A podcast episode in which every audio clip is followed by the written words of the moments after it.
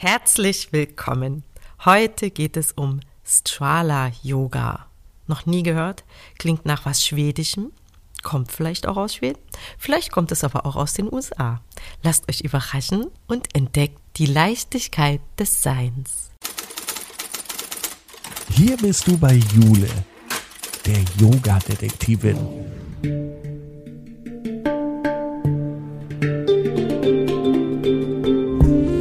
Begibt sich mit dir auf Spurensuche in der Yoga-Welt. Finde dein Yoga.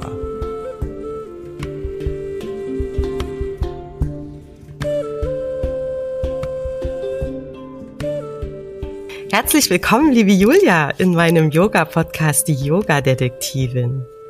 Hm, hallo, schön, dass ich da sein darf. Ich freue mich sehr, dass du da bist. Und wir wollen uns heute ja mal über Strala-Yoga unterhalten. Vielleicht magst du uns mal kurz so ein, zwei Sachen zu dir sagen. Ja, sehr, sehr gerne. Ich äh, heiße Julia und ich arbeite sehr gerne und inzwischen eigentlich auch hauptsächlich in den Bereichen Achtsamkeit, Yoga, Meditation und ähm, innere Arbeit. Und Strala Yoga ist einer der Yoga-Stile, wo ich ähm, ein Zuhause gefunden habe, der also meine Praxis geworden ist und den ich zwischenzeitlich auch an andere Menschen weitergeben darf und teilen kann. Wie schön du das gesagt hast. ja, so hat sich das angefühlt damals. Ja. Wie bist du denn zum Strala Yoga gekommen? Ähm, ich habe eine ganze Weile unterschiedliche Yoga-Stile ausprobiert, als ich ähm, ja mich in die Welt des Yoga begeben habe und hatte erst eine längere Zeit einen äh, Lehrer, der ganz klassisch Hatha-Yoga unterrichtet hat und das hat mir einen total guten äh, Zugang gebracht. Er hatte eine unheimlich schöne, verspielte und sehr, ähm, ja, wie soll ich sagen, natürlich tiefe Art, das rüberzubringen. Und dann bin ich, aber ich bin immer wieder umgezogen, bin ich weggezogen und äh, dann hatte ich eben diesen Lehrer nicht mehr.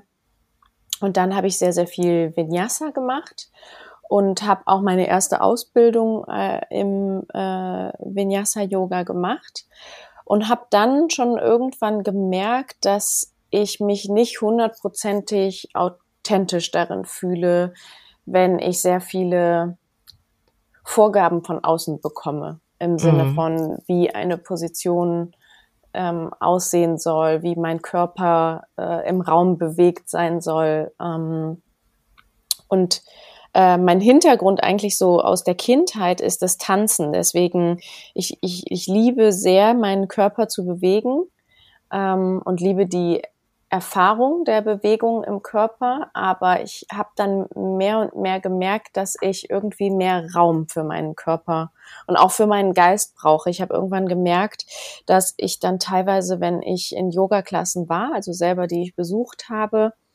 ähm, wo sehr viel ja, Ausrichtung von außen relevant war, hm. dass ich mit mehr ähm, Kopfballast aus der Klasse rausgegangen bin, als ich reingegangen bin, weil mir das doch irgendwie immer so ein bisschen einen Beigeschmack gegeben hat von, ich bin nicht gut in dem, was ich da auf der Matte mache, das ist noch nicht richtig, wie ich das mache, ähm, okay. das ist noch nicht äh, fortgeschritten und da machte ich das ja alles schon ähm, sehr viele Jahre. Und auch als äh, ich dann begonnen habe zu unterrichten, habe ich gemerkt, hm, das ist noch nicht so hundertprozentig ähm, das Richtige. Ich brauche noch eine weitere Inspiration oder einen weiteren Einfluss.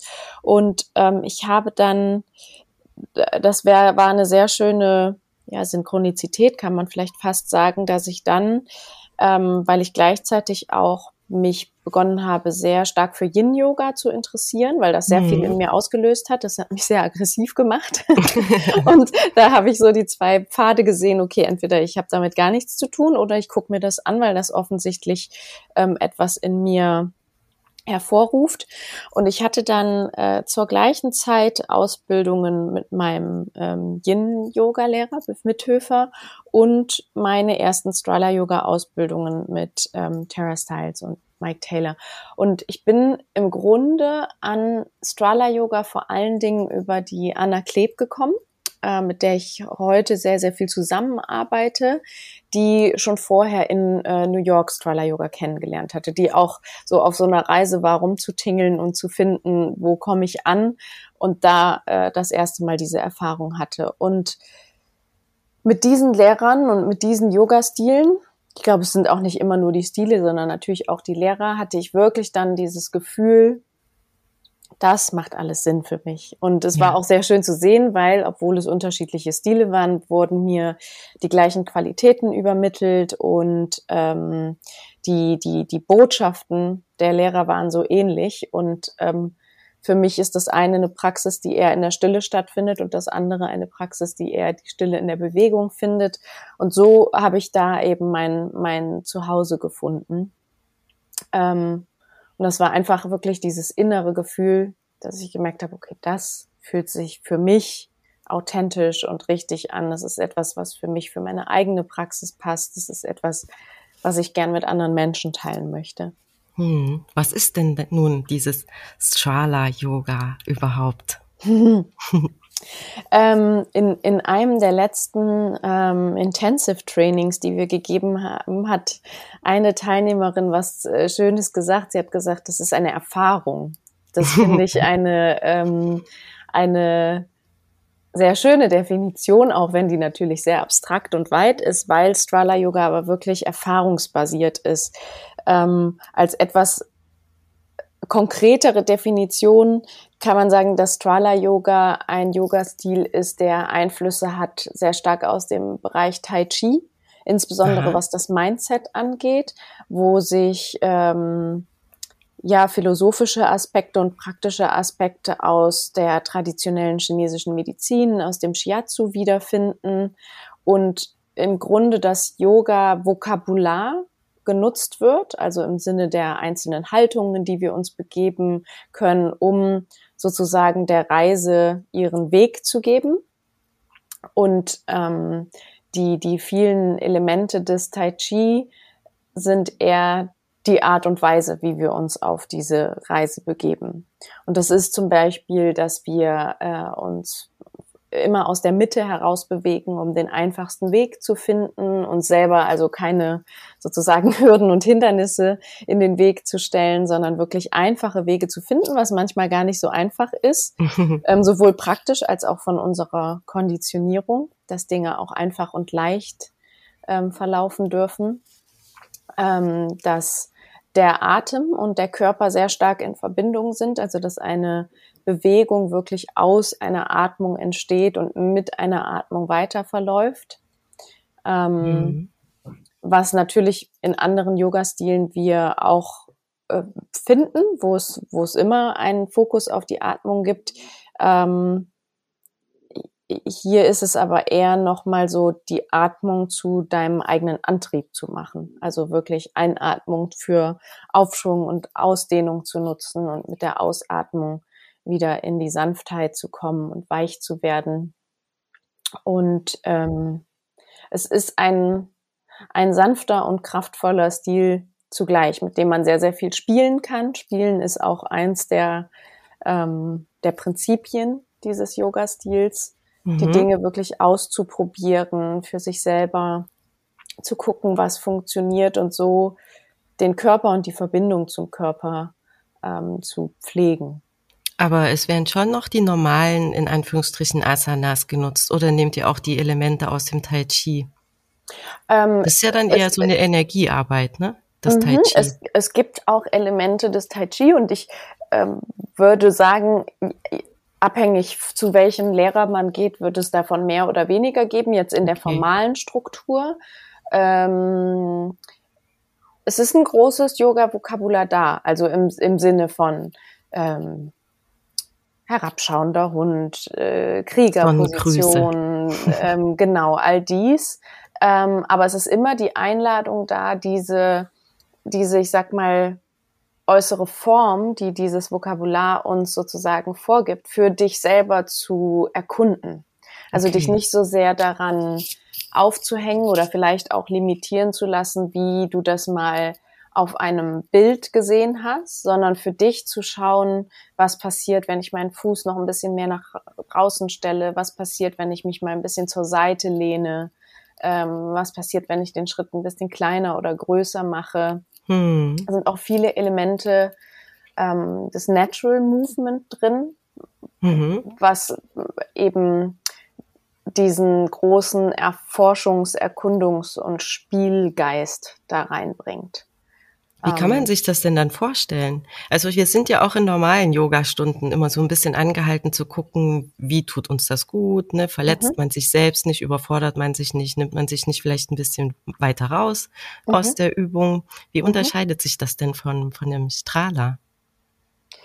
Ähm, Wahrscheinlich unterscheidet es sich für jeden unterschiedlich, je nachdem, was man bis jetzt halt für einen Lehrer hatte und einen Yoga-Stil gemacht hat. Und wenn man dann in eine Strala-Klasse kommt, was viele sagen, wenn sie das erste Mal Strala gemacht haben, da, viele sind immer sehr berührt von der großen Freiheit, die sie fühlen. Diese Freiheit, sich in gewisser Weise auch selbst auszudrücken und den mhm. eigenen Weg sozusagen in dieser Bewegung zu gehen.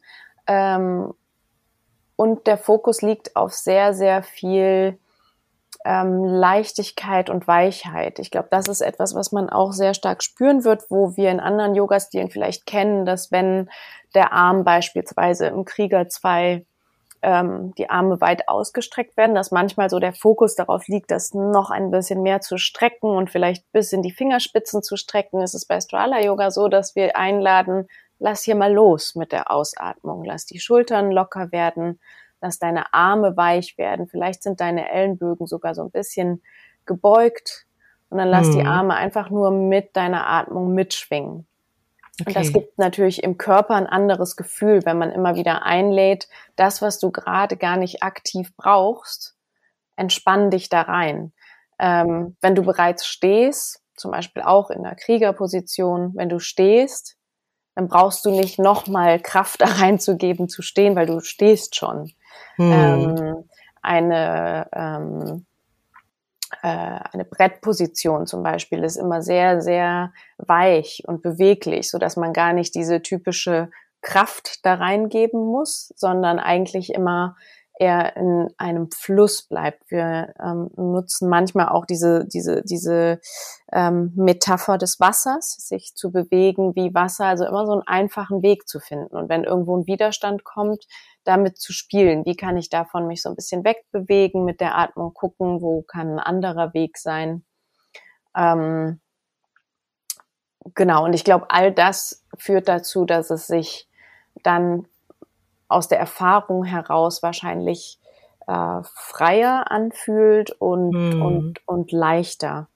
Ähm, genau. Was bedeutet das denn? Ist das eine Abkürzung für irgendetwas? Das Strala? Ja. Äh, ja, die, ähm, äh, die beiden, Tara und Mike, haben damals, als sie ähm, das sozusagen ent entwickelt haben, mhm. als sie äh, die, diese Form mehr und mehr und mehr unterrichtet haben und ähm, die, die Feedbacks bekommen haben von den Menschen, haben sie mit unterschiedlichen Worten herumgespielt. Und ähm, irgendwann haben sie die Worte äh, Strong, Balance und Awareness genommen und haben die so zusammengemischt und dann ist Strala daraus entstanden. Ah. Und dann gab es aber eine sehr, sehr schöne Synchronizität, dass dann ähm, eine Weile später ähm, es ein Interview gab mit einer schwedischen Journalistin, äh, die darauf aufmerksam gemacht hat oder danach gefragt hat, warum sie dieses schwedische Wort genommen hat. Deswegen sieht man manchmal Strala auch mit dem Kreis über dem A geschrieben. Ah. Und auf Schwedisch ist es ähm, Strola oder Strola, was ähm, äh, Lichtscheinen bedeutet. Also wie strahlen, so wie wir auch Ach, strahlen schön. sagen. Ja. Und deswegen hat das ganz gut gepasst. Also inzwischen wird es gar nicht mehr so oft zurückgeführt auf diese ursprünglichen Worte, obwohl die natürlich Relevanz haben, sondern eher zu dem schwedischen Wort.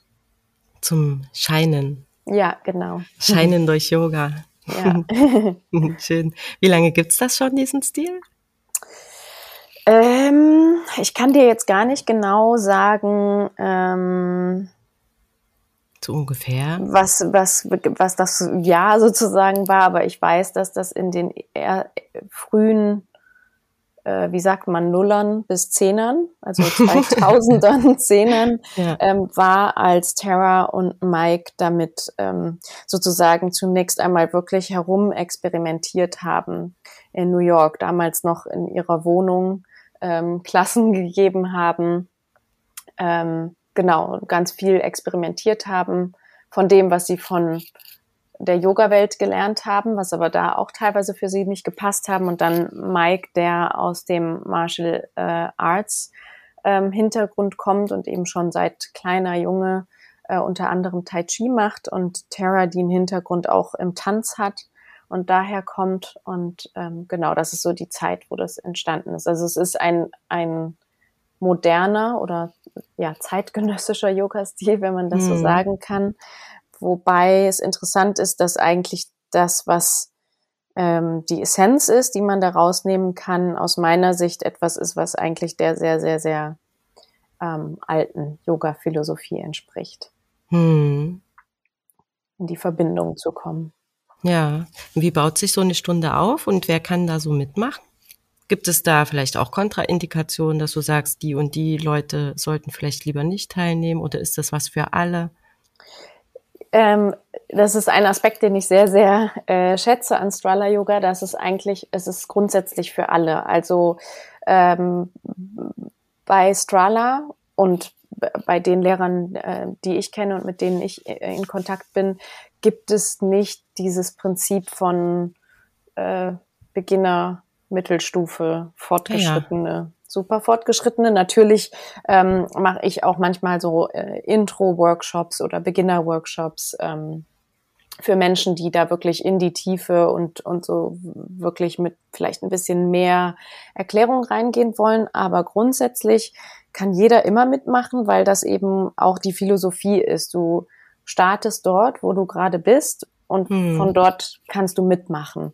Und es gibt immer sehr, sehr viele Optionen und Varianten. Und dadurch, dass jeder angehalten ist oder dass im Prinzip der Sinn der Übung ist, seinen eigenen Weg zu finden, ähm, gibt es keine Probleme, dass man sagt, oh, jetzt machen wir hier aber Sachen, die kann niemand machen. Also es ja. kann natürlich sein, ähm, dass es Dinge gibt, ähm, sagen wir mal, eine Balanceübung, um jetzt nicht direkt in diese fancy Posen zu gehen, aber sagen wir mal eine Balanceübung wie ein Baum oder ein Tänzer.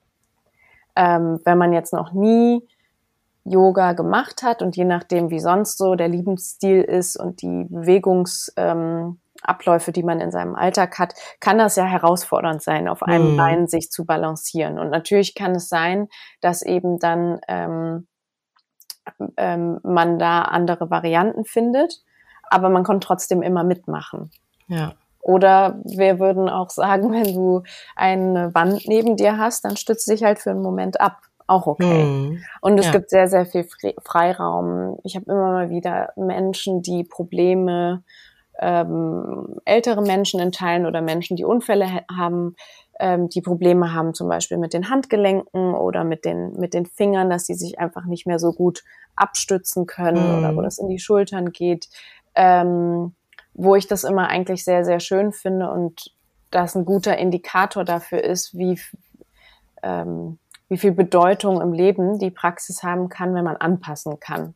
Mhm. Wenn nicht dann direkt sozusagen alles wegfällt, nur weil ja. man dort oder dort nicht mehr hingehen kann. Und ich finde das immer sehr interessant, dann eigentlich reinzugucken, wenn jemand äh, besondere, ähm, ja, vielleicht Herausforderungen hat oder Restriktionen hat, nochmal genauer reinzuschauen, ähm, warum gehe ich überhaupt in einen herabschauenden Hund? Also was, was will ich meinem Körper damit überhaupt geben? Was ist das Gefühl, was daraus entsteht? Und wenn ich jetzt beispielsweise mich nicht ähm, äh, sehr gut auf den Händen abstützen kann, wie kann ich mir dieses Gefühl anders geben hm. und damit herumzuspielen.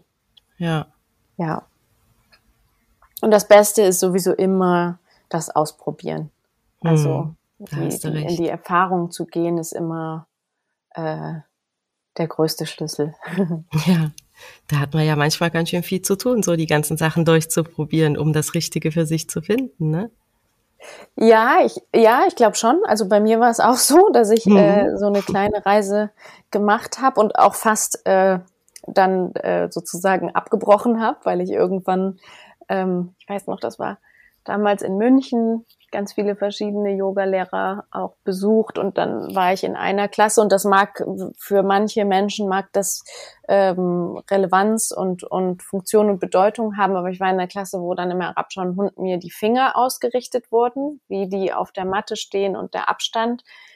Und dann war für mich so ein Moment, wo ich gedacht habe, okay, wenn also wenn das einfachste, natürlichste auf dem Boden zu krabbeln und sich hochzudrücken, weil Krabbeln ist ja eine ganz ähm, primäre Funktion, die wir als Babys schon machen, wenn das schon nicht mehr okay ja, ist. Der erste dann, Fortbewegungsversuch. Genau, wenn, mhm. wenn der anscheinend schon nicht gut ist, dann äh, muss ich mir vielleicht doch nochmal was anderes suchen. Aber ja, zum Glück hatte ich dann nochmal einen Turn und habe mich nicht abgewendet. Und genauso, ähm, also ich habe es bis jetzt noch nicht erlebt, dass Menschen ähm, so in die Erfahrung gekommen sind mit Strala und dann ähm, ja das gar nicht mochten. Also die mhm. meisten sind immer sehr positiv davon ähm, berührt, weil das wirklich auch oft Menschen innerlich sehr berührt, diese, diese Praxis. Ähm, Warum? Was macht das aus? Ist da viel Philosophie dabei oder einfach nur, dass man sich bewegen darf, wie man selbst gern möchte? Ähm, ich glaube, es ist, es entsteht oft eine tiefe Berührung, weil so eine gute Verbindung zu einem selbst entsteht, weil eben in der Strala-Klasse immer wieder die Einladung dazu da ist, dich selber zu fühlen und auf dieses eigene Gefühl auch einzugehen. Also auch mhm. zu schauen, fühle ich mich jetzt nach noch mehr Ausdehnung oder fühle ich mich gerade vielleicht ein bisschen mehr nach Rückzug? Möchte ich jetzt mhm. hier noch mhm. weitergehen oder reicht es mir hier? Ähm, und ich glaube, diese, diese Einladung, für sich selbst in dem Sinne zu sorgen, dass man auf die eigenen Bedürfnisse eingeht, die kennen wir ja oft im Alltag nicht. Ja, dass ähm, die jemand mal ernst nimmt. Genau, weil das ja auch mhm. nicht wirklich das ist in den Gesellschaften, in denen wir leben, was uns irgendwie von klein auf mitgegeben wird, ja. sondern es gibt oft ein Funktionieren und es gibt oft ein äh, Einhalten ein von Regeln, genau, und ein Müssen. Mhm. Und das ist dann manch, manchmal, denke ich, für viele so ein großer, ähm, ja, wie so ein, wie so ein Seufzen, wie so ein Ausatmen. Mm. Dass sie mal nicht müssen, dass sie einfach nur dürfen. Dürfen, genau. Ja. Auf Bedürfnisse eingehen dürfen oder sogar dazu eingeladen werden, sogar äh, dafür gefeiert werden, sich äh, gut zu kümmern und ähm, ja auch mit dem Körper sehr respektvoll äh, umzugehen, einfach wertzuschätzen, was da ist, wertzuschätzen, was alles geht und den Fokus, ähm, ich glaube, aus einer psychologischen Brille kann man sagen, es geht halt eher in die, in die positive Psychologie zu betrachten, was ist alles da und wofür kann ich dankbar sein und wofür kann hm. ich arbeiten, womit kann ich arbeiten und woran kann ich mich erfreuen, statt eine defizitorientierte Sicht zu haben und zu sagen, da bin ich noch nicht flexibel genug, ja. da bin ich noch nicht stark genug, das, äh, da kann ich mich nicht auf den Armen halten. All das erlebt man halt mhm. halt dort nicht. Und ähm, die, die Grenzen, die natürlich jeder erfährt, äh, wenn Klar. man sich bewegt, ja. ähm, die werden mit sehr viel ähm, ja, mit sehr viel Mitgefühl und sehr viel Freundlichkeit einfach äh, betrachtet. Und deswegen ist dieses Erweitern der Komfortzone, was wir ja oft im Yoga erleben, ähm, passiert aus meiner Sicht eben in die Wachstumszone herein, aber nicht in irgendeine Panikzone, wo man irgendwo mhm. reingedrückt wird oder ähm, ja, sich irgendwo rein katapultiert, wo es dann vielleicht auch zu viel ist, wo dann wahrscheinlich manche im Yoga dann am Ende mit irgendwelchen Verletzungen enden. Hm. Hm. Und wie ist so eine normale Stunde aufgebaut? Gibt es da auch, äh, also du sagst zwar in der Position gibt es äh, Elemente der Entspannung und der Anspannung, aber gibt es auch irgendwie längere Ruhephasen oder längere starke Phasen oder sowas? Also ganz ähm, klassisch, wenn man jetzt bei uns oder bei Terra eine Ausbildung macht, gehen wir auf unterschiedliche ähm, ja so wie so Themes ein, die man die, die, die man einer Klasse geben kann, also ein, ein, eine, eine Stimmung vielleicht könnte man sagen, die man der Klasse geben kann. Und die kann von ganz entspannt und, und weich und langsam reichen bis zu sehr energetisch und kraftvoll. Mhm. Mhm. Und natürlich hat aber jeder, jeder Lehrer, jeder, jeder Guide auch den Spielraum, ähm, für sich selber zu schauen, wie will ich eine Klasse geben. Und manchmal äh, hängt es ja auch ab von der Gruppe, die man natürlich hat. Ja. Ähm, aber typischerweise ähm, gibt es am Anfang eine ganz kurze, ja, so eine Atemeinkehr, um sich mit dem, mit dem Atem und dem Körper zu verbinden und einfach so ein kleiner Check-in, um zu gucken, was ist eigentlich gerade los. Und dann ähm, beginnt es mit sanften Bewegungen, die dann vielleicht irgendwann ein bisschen ausladender werden ähm, und wie, wie, wie so Wellen, dass man immer wieder so ein bisschen was erkundet, dann wieder so ein bisschen ins Nachspüren kommt, was dann irgendwann äh, ausklingt und ganz klassisch mit einer Endentspannung ähm, und ich denke, je nach Lehrer mit einer Meditation endet. Ähm, also ich glaube, dahingehend ist es jetzt nicht so unterschiedlich von anderen Yoga-Klassen. Ja. Ähm, und das finde ich toll an der Praxis, dass man diese ganze Range hat. Also ob ich jetzt wirklich schon fast in den Bereich von Yin komme oder Restorative, wo ich wirklich äh, sehr, sehr in die Ruhe gehe und den Körper in eine Entspannung hineinführe und ähm, gucke, wo, wo, wo man Anspannungen noch besser loslassen kann oder auch ähm, Anspannungen durch Bewegung lockern kann, bis hin zu einer ähm, Möglichkeit, dass man ja vielleicht etwas mehr ins Schwitzen kommt, dass man vielleicht ähm, herausfordernden Dingen noch ein bisschen mehr begegnet. Und bei diesen herausfordernden ähm, Bewegungen oder Haltungen geht es aber immer darum, das mit einer Leichtigkeit zu tun und mit einer Weichheit zu tun, weil ähm, ein weiteres Prinzip ist eben, wie ich mich auf den Weg mache, beeinflusst sehr stark, wie ich am Ende ankomme. Also wenn ich jetzt mir vorstelle, ich mache äh, will einen Berg hochklettern, wenn ich die ganze Zeit in totaler Anspannung diesen Berg hochkletter und mich da richtig durch äh, pushe und äh, sozusagen im Krieg da hochkletter, hm. werde ich wahrscheinlich nicht sehr stark in den Genuss kommen, wenn ich dann irgendwann an dem Gipfelkreuz angelangt bin. Es gibt für manche Menschen diese, ähm, diesen Mechanismus, in dem sie drin sind, etwas zu tun, was ihnen nicht gut tut, um sich danach sozusagen zu belohnen, wenn es vorbei ist. Also es ist auch ein ganz normaler ähm, psychologischer Mechanismus, wie wir mit Stress umgehen, dass wir eben irgendwas äh, ganz, ganz Schwieriges tun oder ganz Stressvolles tun. Und dann gibt es diesen Moment der, der äh, sozusagen Erleichterung oder der Belohnung, wenn es vorbei ist. Hm, wenn man es geschafft hat. Genau. Wenn man sich durchgekämpft hat. Genau, und das ist aber etwas, wo wir versuchen, ähm, in der Praxis sozusagen unsere Nervenbahnen und unsere Hirn ähm, äh, umzupolen, was ja zum Glück möglich ist. Also ähm, im Bereich der Neuroplastizität zeigt sich das ja sehr schön, dass eben Dinge, die wir immer wieder wiederholen, zu unseren, zu unseren normalen Strukturen werden, also die Gewohnheiten, ja. die wir ändern können. Hm. Alles, was man 21 Tage am Stück macht, ne? Ja, sagt man. Ne? Eine neue genau. Gewohnheit. Hm. Ja, genau. Einfach um diese Praxis zu einer langlebigen Praxis zu machen und zu einer gesunden Praxis zu machen, weil der Wunsch natürlich da ist, dass wir etwas üben und etwas weitergeben, äh, was jetzt Relevanz hat, aber hoffentlich auch noch in zehn Jahren und in 20 Jahren und 30 und 40 und wie lange auch immer wir leben, ja. genau, also auch als, wenn ich an mich selber denke, ja, ich möchte halt auch im hohen Alter möchte ich noch die Möglichkeit haben, beweglich zu sein und ja. ähm, mich in meinem Körper gut zu bewegen.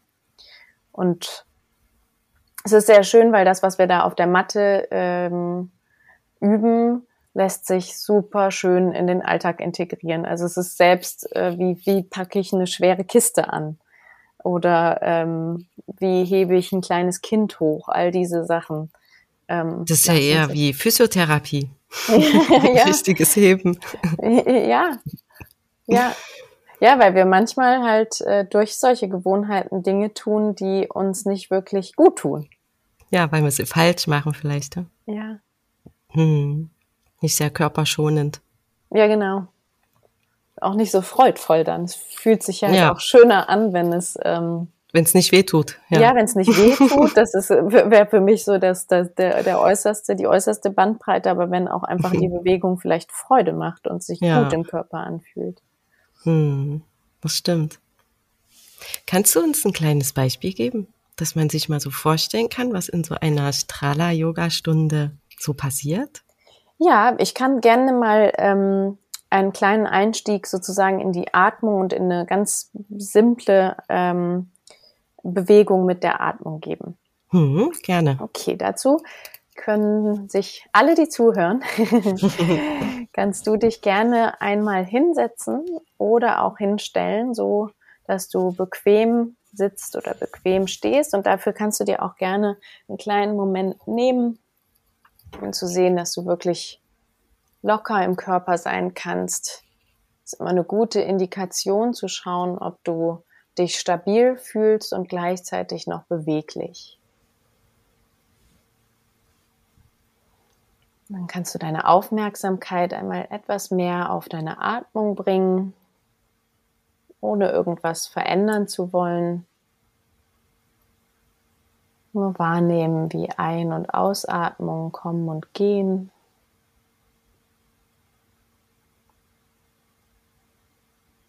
Und vielleicht nimmst du wahr, wie mit jeder Einatmung dein Körper sich so ein kleines bisschen anhebt und ausdehnt. Mit der Ausatmung alles wieder weich zurückfließt.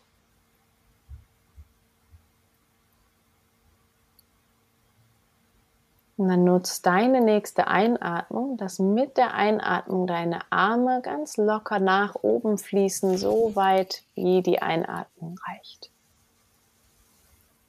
Und dann, wenn deine Ausatmung einsetzt, dass die Arme wieder zurückfließen. Mit der nächsten Einatmung lässt du die Arme wieder nach oben fließen solange die Einatmung reicht. Vielleicht nimmst du die kleine Pause wahr zwischen Ein- und Ausatmung und mit der Ausatmung darf dann alles wieder weich nach unten fließen. Deine Einatmung hebt alles sanft an. Der Ausatmung fließt alles weich zurück. Bring die Arme nochmal mit deiner Einatmung weit nach oben. Und dann bring die Hände vor deinem Herzen zusammen. Wenn du magst, berührst du deinen Brustkorb. Vielleicht kannst du so den Herzschlag spüren.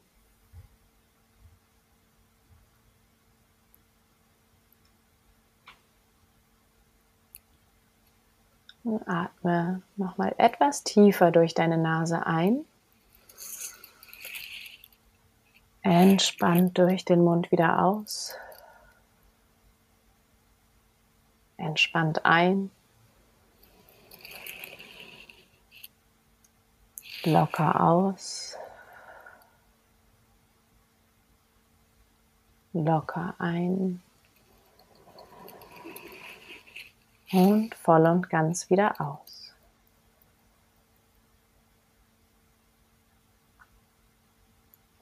Und dann, wann immer du soweit bist, kannst du die Arme wieder nach unten fließen lassen und die Augen wieder öffnen.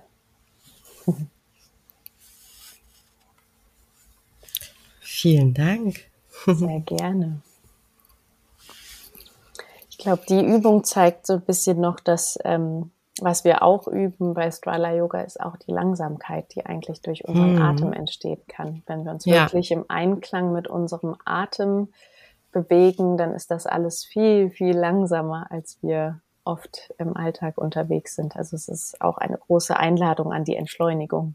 Ja, Weil wenn man mal bewusst atmet, merkt man eigentlich auch, dass man am Tag, wenn man gestresst ist, eher mhm. so ein bisschen flach und schnell atmet, ne? Mhm. Als wenn man sich Genau, Zeit und wenn man halt äh, diese Übungen regelmäßig macht, dann kriegt man viel mehr Sensibilität dafür im Alltag natürlich zu merken, oh, ich habe gerade meine Schultern angespannt. Warum eigentlich? Brauche ich gar nicht. Oder ich habe meinen Atem angehalten. Warum eigentlich? Brauche ich gar ja. nicht. Also man kann sich ganz viele so Mikroübungen mitnehmen äh, in den Alltag. Ich hm. glaube, was es für viele macht, ist, dass es einen einfach spüriger und durchlässiger macht, dass man einfach ähm, mehr rauskommt aus dem Funktionsmodus, in dem wir manchmal so mm. drin stecken, wo wir über viele Signale, die wir uns eigentlich selber geben, die der Körper vor allen Dingen uns gibt, äh, hinweggehen. Ja, das stimmt. Ganz wenig hört man dann da drauf, ne? Ja. Bis er einen zur Ruhe zwingt.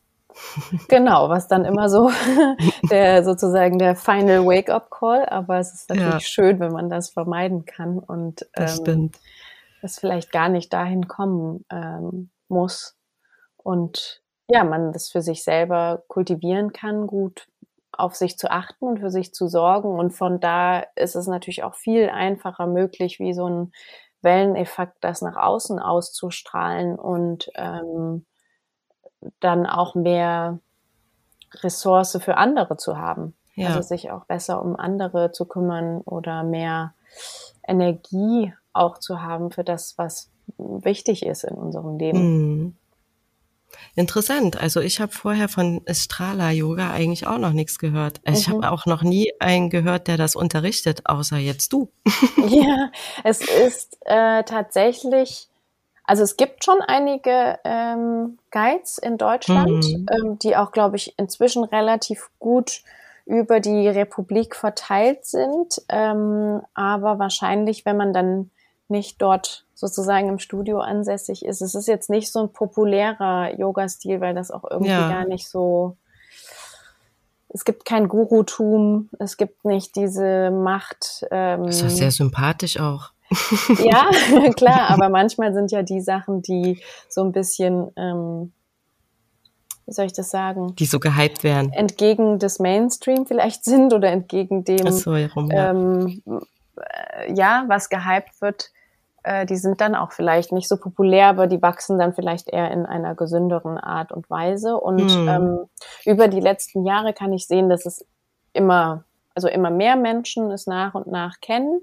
Ähm, einige kennen es natürlich auch über, einfach über, ähm, über Tara und Mike, über den Ursprung sozusagen, äh, die vielleicht auf das Buch gestoßen sind. Tara hat unterschiedliche Bücher äh, rausgegeben zu ähm, ja zu dem Yoga-Stil und, und der Lebensphilosophie sozusagen, die dahinter steckt. Und ja, inzwischen ist, wächst aber eine Community heran. Also Anna und ich äh, geben jetzt seit einigen Jahren ähm, die Intensive Trainings und dieses Jahr äh, geben wir die erste deutschsprachige 200 Stunden Ausbildung, weil natürlich jetzt langsam so die, die länger dabei sind und auch bei den Intensive Trainings waren, ähm, ja, auch jetzt mehr lernen möchten und das ja. auch weitergeben möchten. Genau. Und ich denke, äh, ja, vielleicht wird das dann über die Jahre bisschen bekannter. Ja, klingt gut. Mehr mhm. Menschen können das für sich ausprobieren. Gibt es denn eine bestimmte Lebensphilosophie dahinter, weil du eben sagtest, dass es eine andere vielleicht noch ist? Ähm, ja, ich glaube, viele von diesen Qualitäten, die ich zwischendurch genannt habe, ähm, äh, den einfacheren Weg zu suchen, zu schauen, wie kann ich im Fluss bleiben, okay, ja. ähm, Dingen mit, mit Weichheit äh, zu begegnen, ähm, Dinge auch natürlich entstehen zu lassen und nicht manipulieren zu wollen mm. und nicht zu erzwingen, was vielleicht auch ein Grund dafür ist, dass es einfach ein, ein langsames Wachsen der Bekanntheit ist, weil keiner von uns ein Interesse daran hat, irgendwas durchzupushen ja. und zu erzwingen, ähm, ist, glaube ich, so wie so ein kleines Potpourri an Lebensphilosophie. Und es stecken viele Einflüsse auch aus dem Daoismus dahinter, ähm, die man darin wiederfindet. Ähm, hm. Anna und ich sind auch beide, äh, haben uns beide etwas intensiver mit buddhistischer Psychologie beschäftigt, so dass auch da bei uns immer Dinge reinschwenken, die aus dem Bereich kommen.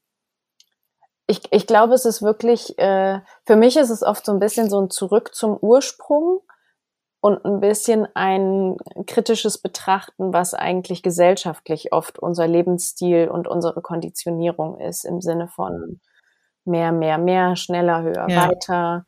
Ähm, Im Englischen no pain, no gain, im Deutschen kein Fleiß, kein Preis. Also dieses ja. ständige, es ist nicht genug, es muss noch mehr, es reicht nicht aus, ähm, es ist nicht richtig, ähm, sich daraus etwas mehr äh, lösen zu können und dann auch ähm, vielleicht die Angst dazu, zu, die Angst davor zu verlieren, äh, immer äh, hart zu sein und und und äh, dieses Bild der Stärke, was auch in der Gesellschaft sehr oft da ist, was ist eigentlich äh, Stärke in uns? Hm.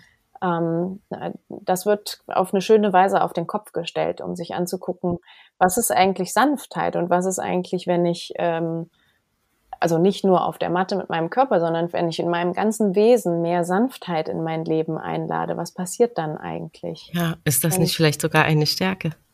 Eben, genau, ist das nicht eigentlich sehr äh, stark. Und ähm, das ist zum Beispiel ein Thema, was ähm, für viele Frauen oft sehr viel Relevanz hat. Also ich glaube, dass mhm. es auch sicherlich Männer gibt, weil es ja auch natürlich äh, diese schwierige Konditionierung gibt, dass eben das eine Geschlecht das Stärkere ist und das andere das, ähm, das Schwächere, aber äh, diese vielleicht angeborene Sanftheit, die Weiblichkeit mit sich bringt. Und vielleicht kann man sogar ganz loslösen von irgendwelchen Geschlechtern, äh, mm. sondern einfach diese Energie mehr einzuladen. Also ich, ich glaube, das, was man als weibliche Energien verstehen kann, ja. ähm, wird auf jeden Fall sehr stark eingeladen.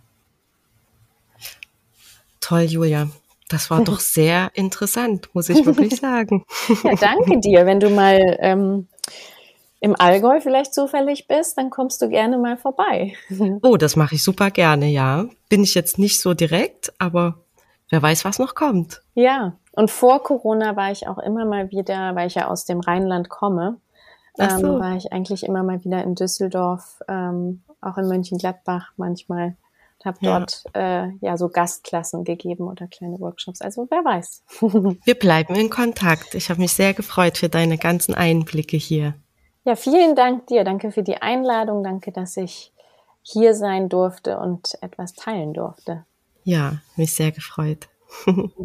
Danke. Freut euch schon jetzt auf die nächste Folge am 7. April. Eine Woche vor Ostern kommt die Osterfolge raus. Yoga und Ostern. Was hat Ostern für eine Bedeutung? Wie kann man Ostern in der Yogastunde umsetzen? Die Nicole wird uns wertvolle Einblicke geben in die Macht der Planeten, in die Konstellation. Wie stehen die Sterne an Ostern? Was bedeutet das vielleicht für die Yogastunde? Bleibt gespannt.